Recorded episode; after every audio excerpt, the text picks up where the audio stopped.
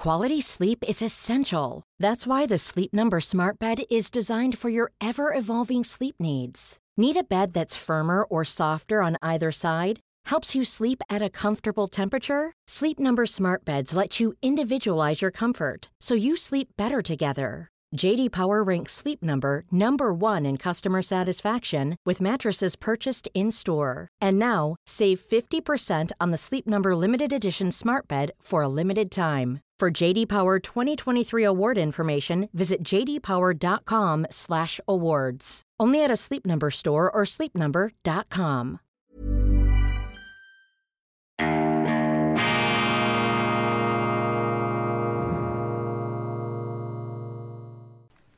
Grüezi miteinander. Einen wunderschönen guten Morgen, meine sehr verehrten Damen und Herren, liebe Freunde, vor allem in Deutschland und in Österreich. Ich darf Sie purli munter begrüßen zu unserer ähm, internationalen Ausgabe von Weltwoche Daily, die andere Sicht, unabhängig, kritisch, gut gelaunt, am Freitag, dem 29. April 2022. Ich mache heute ein etwas spezielles internationales ähm, Auslegeprogramm verweise vor allem auch auf die schweizerische Sendung, die ich vorhin aufgezeichnet habe. Sie enthält viel Internationales und auch eine Reihe von grundsätzlichen Gedanken, die mir ähm, nicht nur für Schweizer von Interesse zu sein scheinen, sondern auch für Sie, von wo aus auch immer Sie uns zuschauen, auch fokussiert etwas stärker auf die vielleicht deutsche und ähm, österreichische Politik. Also bitte schauen Sie sich in unserer App oder auf YouTube das Schweizer Daily an. Ich hoffe, Sie empfinden das als ähm, lehrreich und bewusstseinserweiternd,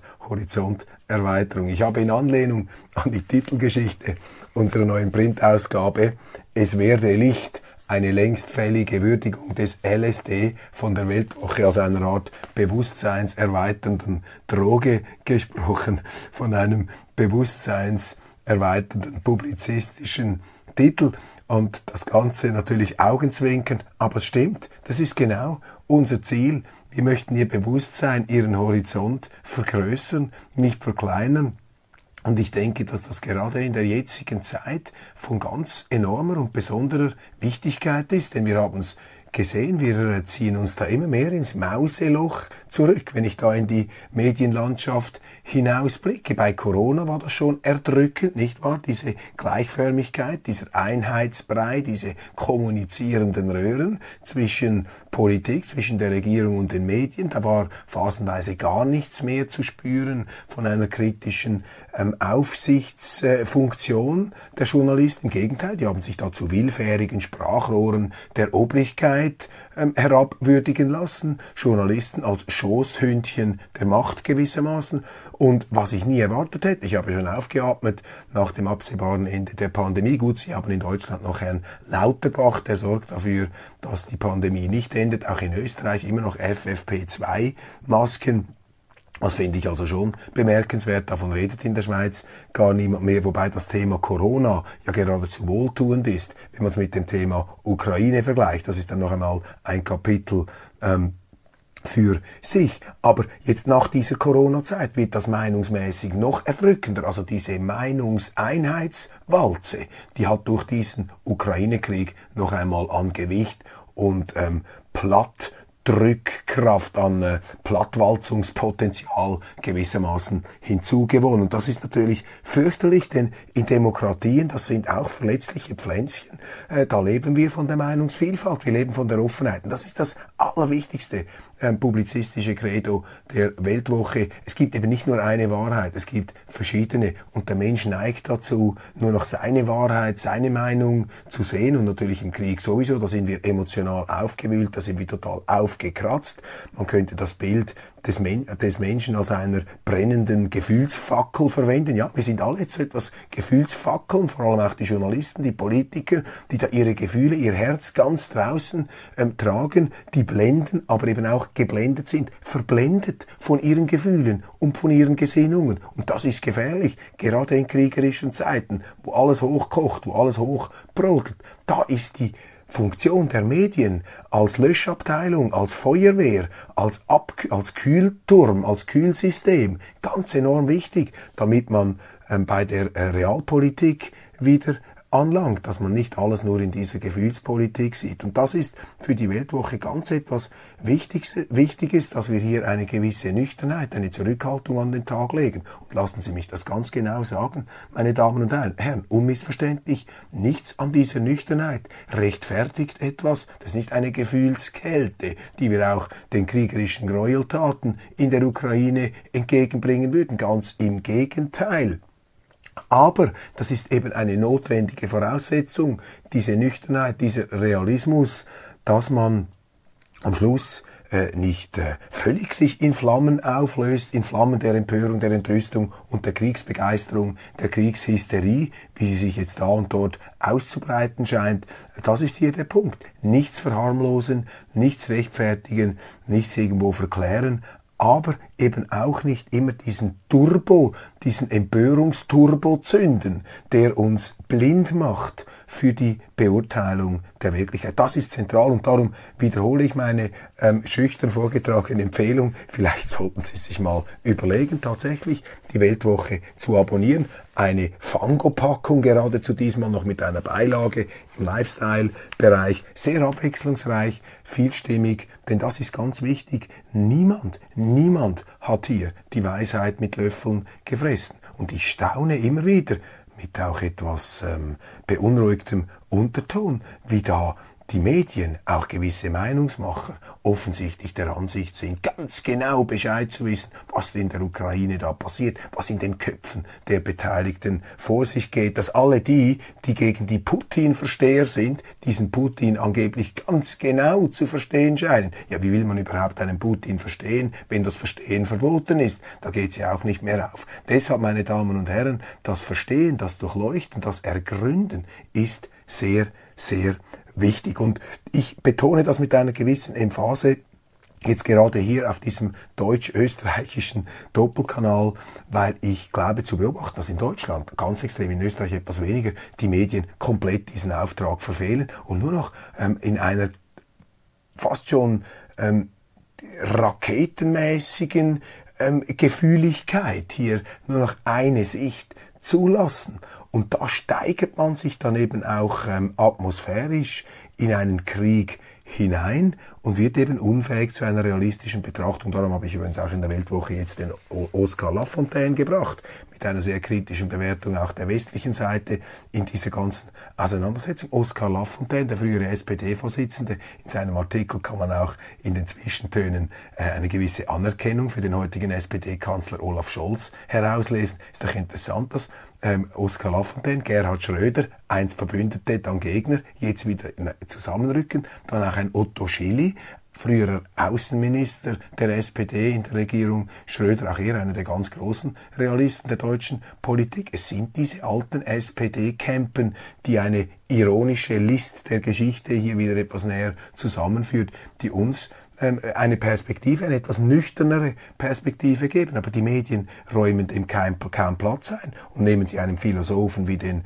Richard David Precht, den wir hier ja auch schon kritisiert haben, aber der gehört auch noch zu diesen ähm, Realismus-Stimmen, zu den seltenen, die wir in der deutschen Öffentlichkeit ha haben und auf denen wird ja auch aufs fürchterlichste eingeprügelt. Noch ganz kurz vielleicht zur allgemeinen Einführung, da möchte ich etwas durch die Schlagzeilen äh, gehen wirklich nur ganz kurz, ähm, damit ich hier auch etwas meinen Orientierungsraster heranziehe. Was ist eigentlich das übergreifende Interesse, an dem ich mich orientiere, an dem sich auch meine politischen ähm, Werturteile orientieren? Was ist sozusagen der subjektive Maßstab, den ich hier anlege in der Betrachtung dieses Kriegs? Punkt eins: Mir geht es zuvorderst um die Schweiz. Die Schweiz ist ein Kleinstaat, äh, der so aufgestellt ist, dass die Interessen der Bürgerinnen und Bürger im Zentrum stehen sollen. Direkte Demokratie, Föderalismus, Neutralität, das sind alles Instrumente der Machtzähmung, damit man eben nicht erdrückt wird von der Staatsmacht, damit die Freiheit und Eigenverantwortung des Bürgers zu ihrem Recht kommt. Aus dieser Perspektive argumentiere ich, aus dieser Perspektive versuche ich auch das heutige Geschehen zu beurteilen. Und wenn ich jetzt etwas über die Grenzen hinausschaue, dann würde ich sagen, das ist gar nicht mal so falsch, jetzt auch zu sagen, ähm, wir Zuschauer oder Macher von Weltwoche Daily, wir kleinen Ameisen, der, die da ähm, ausgeliefert sind dem Walten der großen Politik, wir haben doch vor allem ein Interesse, wir möchten unser Leben in Ruhe und Frieden gestalten, leben und genießen können. Wir haben nämlich nur eins, gibt nur ein, ein Leben. Das heißt, wir möchten eigentlich überall, würde ich mal so ähm, verallgemeinern sagen, möchten wir nicht von der Macht erdrückt werden. Wir haben also alle ein gemeinsames Interesse an einer Machtzähmung, an einer Machthegung, denn Macht korrumpiert und absolute Macht korrumpiert Absolut. Wenn wir das auf die Weltbühne übertragen, dann muss ich sagen, ähm, äh, was zähmt die Macht, was hemmt die Macht? Ja gut, das ist das Recht in unseren Staaten. Selbstverständlich haben wir verschiedene ähm, Gewalten, die sich da in Schach halten. Wir haben eine Polizei, wir haben die Gesetze. Mit dem wird ähm, die Macht gebändigt, wird auch Macht ausgeübt, aber es wird auch Macht kontrolliert. Komplizierter wird es auf der internationalen Bühne. Da haben wir das Völkerrecht, das ist natürlich auch etwas Wichtiges, aber das Völkerrecht, wenn das Völkerrecht der allein verbindliche und seligmachende Maßstab wäre, gäbe es ja gar keine Kriege mehr. Und die Großmächte, die alle schon ihre Angriffskriege geführt haben, die haben immer gesagt, wenn sie einen Angriff lanciert haben, nein, nein, äh, niemand hat zugegeben oder erklärt, dass er das Völkerrecht brechen würde. Ganz im Gegenteil, die haben dann immer gesagt, nein, nein, wir halten das Völkerrecht hoch, wir schützen das Völkerrecht. Meinen Sie, die Amerikaner haben in Vietnam, Afghanistan, ähm, irgendwo im, im Irak behauptet, wir würden das Völkerrecht brechen. Können Sie vergessen. Die NATO in Jugoslawien, können Sie vergessen. Meinen Sie, ein Putin sagt, wir machen da eine völkerrechtswidrige Invasion. Ganz im Gegenteil, er hat gegenüber Herrn Guterres, dem UNO-Generalsekretär, erklärt, wir schützen das Völkerrecht, das Selbstbestimmungsrecht der Völker in der Ukraine. Da wird manipuliert, propagandistisch gelogen und verbogen, dass sich ähm, die Balken, dass die Balken krachen. Ähm, selbstverständlich. Also das Völkerrecht ist ein schönes Ideal. Man muss das anstreben, man muss das schützen, aber es gibt eben Situationen, in denen die Macht, in denen die Interessen durchbrechen und dann ähm, löst sich auch das Völkerrecht zumindest vordergründig auf. Man versucht das dann hinterher wieder einzurecken. Das heißt, was ist auf der internationalen Bühne zu unternehmen, damit die Macht nicht überbordet? Und da gibt's ähm, verschiedene Vorstellungen. Meine ist die, dass für mich am wenigsten schlechte, am wenigsten verheerende Modell ist im Grunde die Machtbalance das Gleichgewicht der Mächte. Wenn Sie auf der Welt mehrere Mächte haben, die sich gegenseitig in Schach halten, dann geht es uns eigentlich am besten. Auch nicht risikofrei, sicher kein Idealzustand. Am liebsten wäre es mir, wenn die Welt verschweizerte, wenn es nur noch Kleinstaaten gäbe, dann hätten wir gar keinen Krieg mehr, dann wäre das ein Paradies, eine Idylle.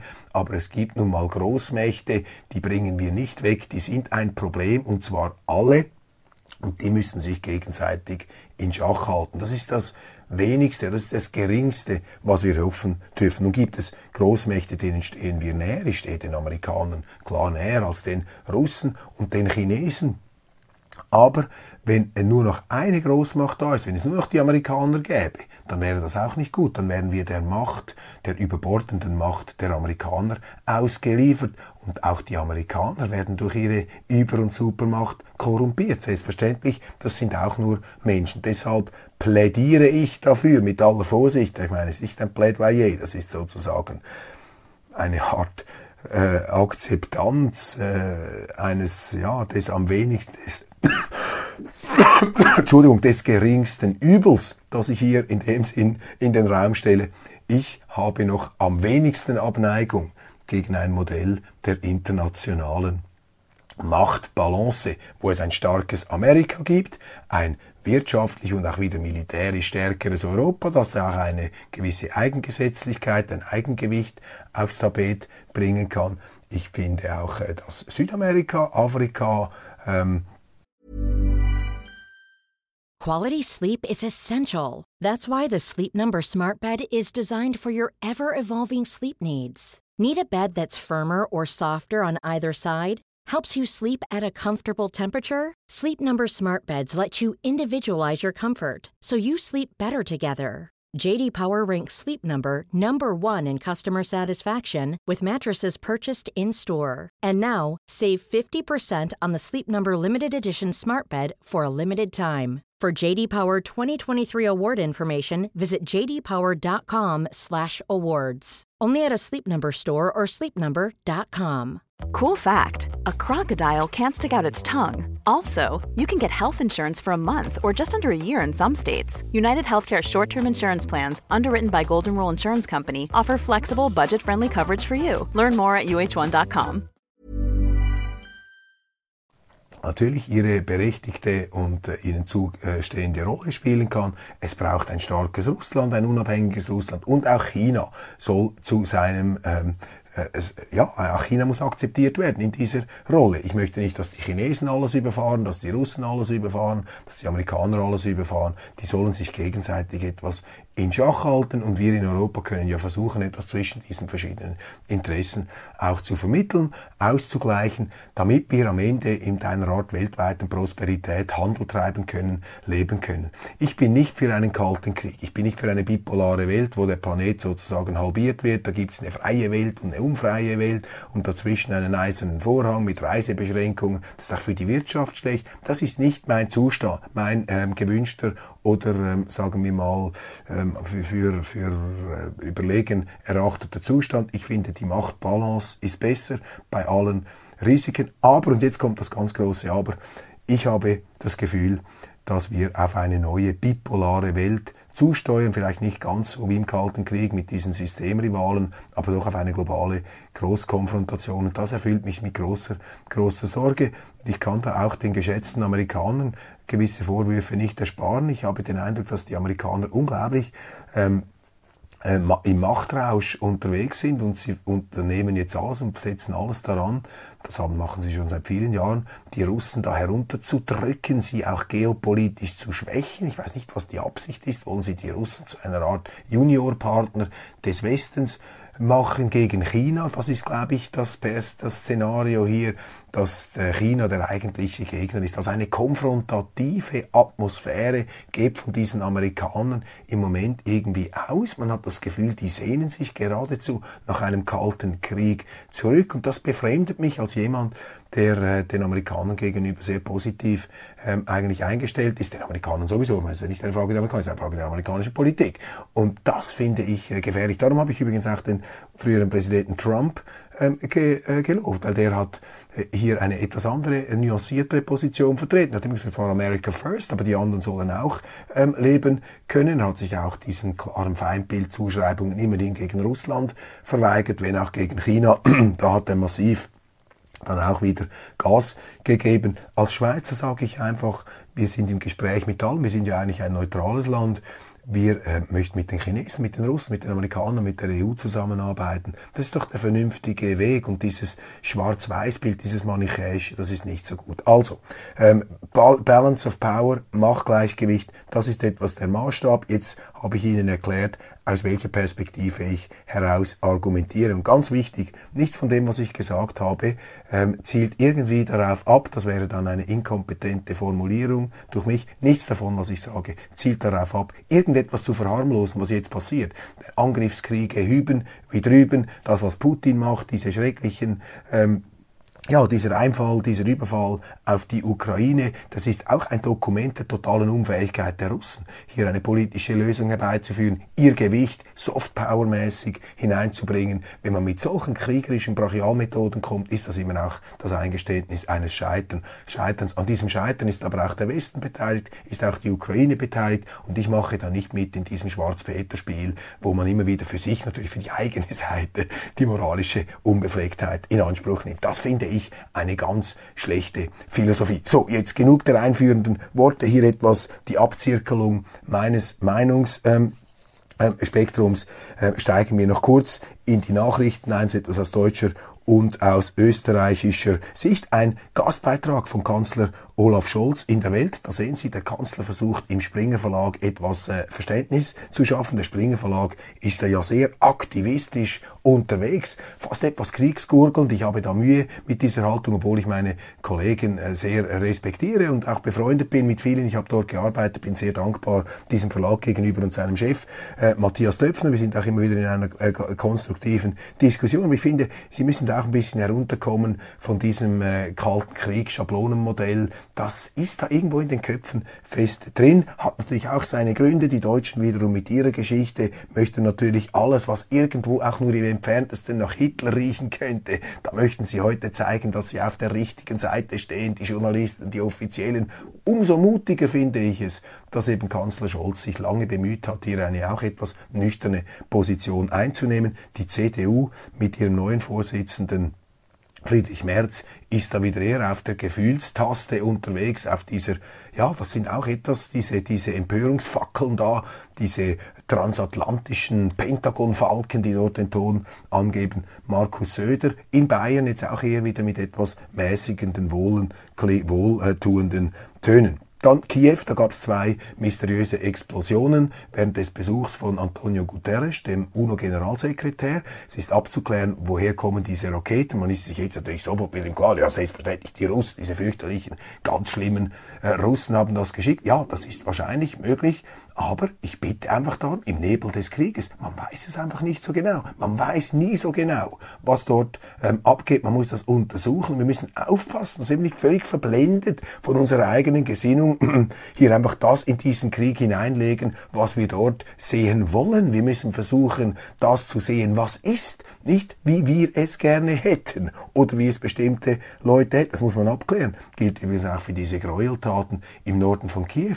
Ja, mag sein, dass da viele vieles darauf hindeutet, dass die Russen dafür verantwortlich sind. Aber Entschuldigung, wir leben immer noch in einem rechtsstaatlichen Universum. Da gilt auch eine Unschuldsvermutung. Das muss man abklären. Wo sind wir denn? Wenn man sich heute schon für die Unschuldsvermutung in dubio pro reo äh, rechtfertigen muss. Das zeigt doch auch, dass etwas hier aus der Lot auf die schiefe Bahn geraten ist. Es ist denkbar, ich sage nicht, dass es wahrscheinlich ist, aber es ist auch denkbar, meine Damen und Herren, wenn ich sehe, wie die Ukrainer alle behandeln, der, äh, alle ukrainischen Landsleute behandeln, die mit den Russen kooperieren, die haben ja Bürgermeister des Hochverrats ähm, bezichtigt, die da bei einer, äh, nachdem ein Dorf, eine Stadt verloren wurde, mit den Russen irgendwo kooperiert haben. Also da werden ja geradezu Haltebefehle ausgegeben aus Kiew, die mich an ganz unzählige Traditionen in der europäischen Geschichte ähm, erinnern. Wir müssen bis zum letzten Mann kämpfen, ergeben, kapitulieren, verboten. Und jeder, der kapituliert, ist ein Hochverräter. Kommt Ihnen das bekannt vor in Deutschland? Meine Damen und Herren, wissen Sie, ähm, wo das auch mal passiert ist? Ich möchte hier jetzt nicht weitergehen in dieses dieses Horrorkabinett der Weltgeschichte. Aber die Ukrainer machen das, kann ich auch verstehen. Die wehren sich natürlich, die wollen ja nicht, weil dieses Land ja zerrissen ist, die wollen ja nicht, dass da plötzlich äh, die Leute zum Feind überlaufen. Aber vor diesem Hintergrund, auch vor dem Hintergrund, dass die Regierung in Kiew gesagt hat, die Zivilisten sollen sich an Kampfhandlungen beteiligen, was ja an sich auch eine Verletzung des Kriegsrechts ist, äh, müssen wir doch die Möglichkeit, zumindest als denkbar in den Raum stellen können, dass auch die Ukrainer vielleicht sich da gerecht haben an Kollaborateuren mit den Russen. Ich sage nicht, dass das wahrscheinlich oder plausibel ist, aber es ist einfach denkbar und es gehört zu unserer Tradition des Rechtsstaats, dass man das abklärt. Sie sehen, meine Damen und Herren, ich bemühe mich sehr hier, diese im Moment in diesem Betonklima der Einseitigkeit, provokativen Gedanken mit aller Vorsicht zu formulieren. Denn da draußen, kann ich Ihnen sagen, da lauern also Tausende von Inquisitoren mit ihren gespitzten Messern und Griffeln, die lauern nur darauf, um mir jedes Wort im Wort im Mund so umzudrehen, um dann einen anzuschwärzen und da irgendwo in die Defensive zu drängen. Und deshalb muss man sich hier auch ganz präzis ausdrücken, damit man überzeugend ist, damit ich Sie überzeugen kann. Sie sind für mich hier das entscheidende Publikum, nicht wieder diese Inquisitoren-Gesichter da und diese Guillotinen-Faces, die da überall herum herumschleichen und da mit ihren äh, gespitzten Messern lauern. sozialer Sprengstoff, Teuerung, es ist noch mehr Inflation in der Pipeline. Sie haben in Deutschland jetzt schon bald 8% Teuerung. Ich meine, wir spüren das. Diese ganze Kriegseskalationsatmosphäre, die hat natürlich selbstverständlich ein, ähm, einen Preis, einen großen Preis, der da äh, kommt ja, dann hier Schlagzeilen, die einfach zeigen, äh, dass wir eben in diesen kalten Krieg hineinsteuern. Klares politisches Signal.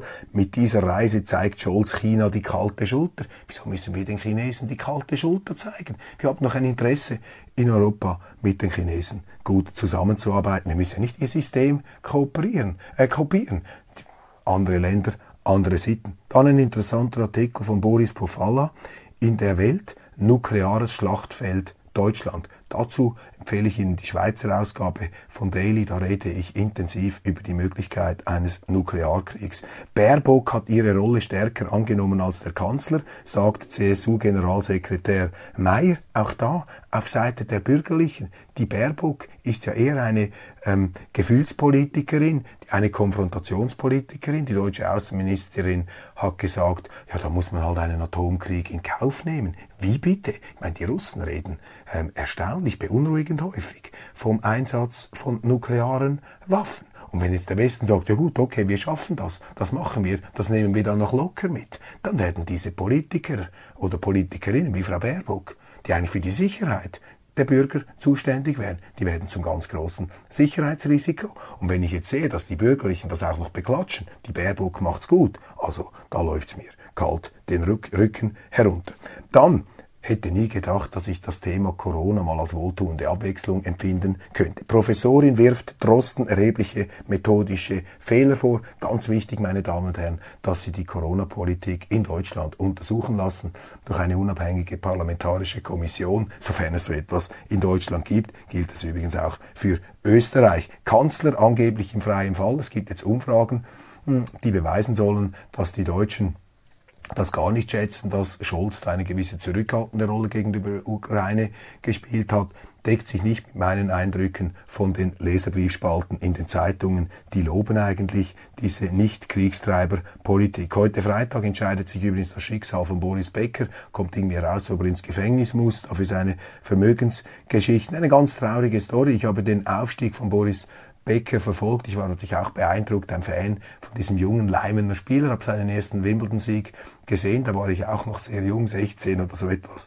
Schade, eine traurige Karriere. Dann, toll, Alan Posener, der Publizist bei der Welt. Wir sind oft äh, nicht immer gleicher Meinung, aber hier äh, stimme ich ihm uneingeschränkt zu. Wir brauchen Handwerker, nicht noch mehr Akademiker. Das ist äh, eine ganz äh, gute ähm, feststellen, wir brauchen mehr, ähm, wir brauchen mehr Handwerker. Woher die Brutalität russischer Soldaten kommt, fragt die Frankfurter Allgemeine Zeitung und zeigt ein grimmiges Bild, ein Propagandabild eines finster reinblickenden russischen Soldaten. Wenn Sie, auch das ist doch reine Propaganda. Das sind die russischen Soldaten brutal. Aber was sind sie eigentlich mit den Amerikanern? Meine, die Amerikaner machen einfach eine andere Form von Kriegsführung. Die Amerikaner gehen zuerst mit der Luftwaffe rein, da wird einfach mal alles weggebombt. In der ersten Welle kommt eine zweite Welle, auch nochmal alles weggebombt, kommt eine dritte Welle und dann, wenn irgend noch was steht, bomben sie nochmals und wenn dann noch irgendwo, wenn gar nichts mehr steht, bomben sie trotzdem nochmal, bis dann wirklich nichts mehr steht und dann erst kommen die Infanteristen. Ist jetzt das die weniger brutale äh, Kriegsführung. Die Russen machen es anders. Die schicken eigentlich die Infanterie voraus, ähm, vielleicht auch mit dem Ziel, weniger zivile Opfer zu verursachen als diese Flächenbombardamente, die wir im Irakkrieg gesehen haben, zum Beispiel ähm, auch in anderen Kriegsschauplätzen. Also da muss man auch aufpassen, da wird doch einfach Stimmung ähm, betrieben vom Strübsten. 9. Mai, Verhandlungen, ähm, Friedensfeiern und Ende des Zweiten Weltkriegs auf dem Roten Platz. Da ist die Vorstellung im Raum, dass äh, Putin dann den Sieg gegen die Ukraine verkünden möchte. Und ich einfach habe mit einem Kampfpiloten auch der israelischen Armee gesprochen. Der hat mich einfach darauf hingewiesen, aus seiner Sicht, die Russen reden beängstigend oft von Nuklearwaffen. Und äh, man sollte das, glaube ich, sehr ernst nehmen und hier einmal versuchen zu verstehen, wenigstens zuzuhören. Schweiz, ähm, Besuch bei Boris Johnson, unser Bundespräsident. Und Boris Johnson bringt einen Begriff, den er zum ersten Mal in einem Interview in der Weltwoche formuliert hat. Boris Johnson, der Premier Britzerland. Die Briten wollen mit der Schweiz eine, eine Erfolgskooperation außerhalb der EU machen. Putins Vernichtungskrieg zerschlägt die Gewissheiten der deutschen Ostpolitik, schreibt Josef Joffe in der NZZ, ein äh, von mir hochgeschätzter Publizist. Ja, Vernichtungskrieg, man muss etwas aufpassen. Für mich ist ein Vernichtungskrieg das, was die deutsche Wehrmacht in Russland gemacht hat. Das ist ein Vernichtungskrieg. Das, was Putin, ein Vernichtungskrieg, was Putin macht, ein Vernichtungskrieg ist, das wird sich herausstellen. Auf jeden Fall äh, unternimmt der Westen nichts dagegen, um dieses Szenario zu verhindern. Im Gegenteil, man liefert jetzt Waffen, hofft da, dass die Russen dann irgendwann mal ausgeschossen sind. Und ich kann mir aber nicht vorstellen, dass man eine Deeskalation durch eine Eskalation ähm, herbeiführen kann. Dringend nötig, dass die Medien hier etwas ähm, Feuer wegnehmen würden, aber eben leider in Deutschland und in vielen anderen Ländern ist das Gegenteil der Fall. Da geht man noch mit dem Flammenwerfer drüber, mit dem publizistischen Flammenwerfer, um auch hier nicht falsch verstanden zu werden. Meine Damen und Herren, das war's von Weltwoche Daily. Ich danke Ihnen ganz herzlich, freue mich, wenn Sie am Montag ausgeruht wieder dabei sind. Genießen Sie das Leben trotz allem. Wir äh, wissen nie, wie lange das es dauert. Das tönt jetzt etwas drastisch, aber das ist eine menschliche Grund- und Erfahrungstatsache. Die Endlichkeit des Lebens sollte uns eben beflügeln, das, was wir haben, zu genießen. Vielen Dank.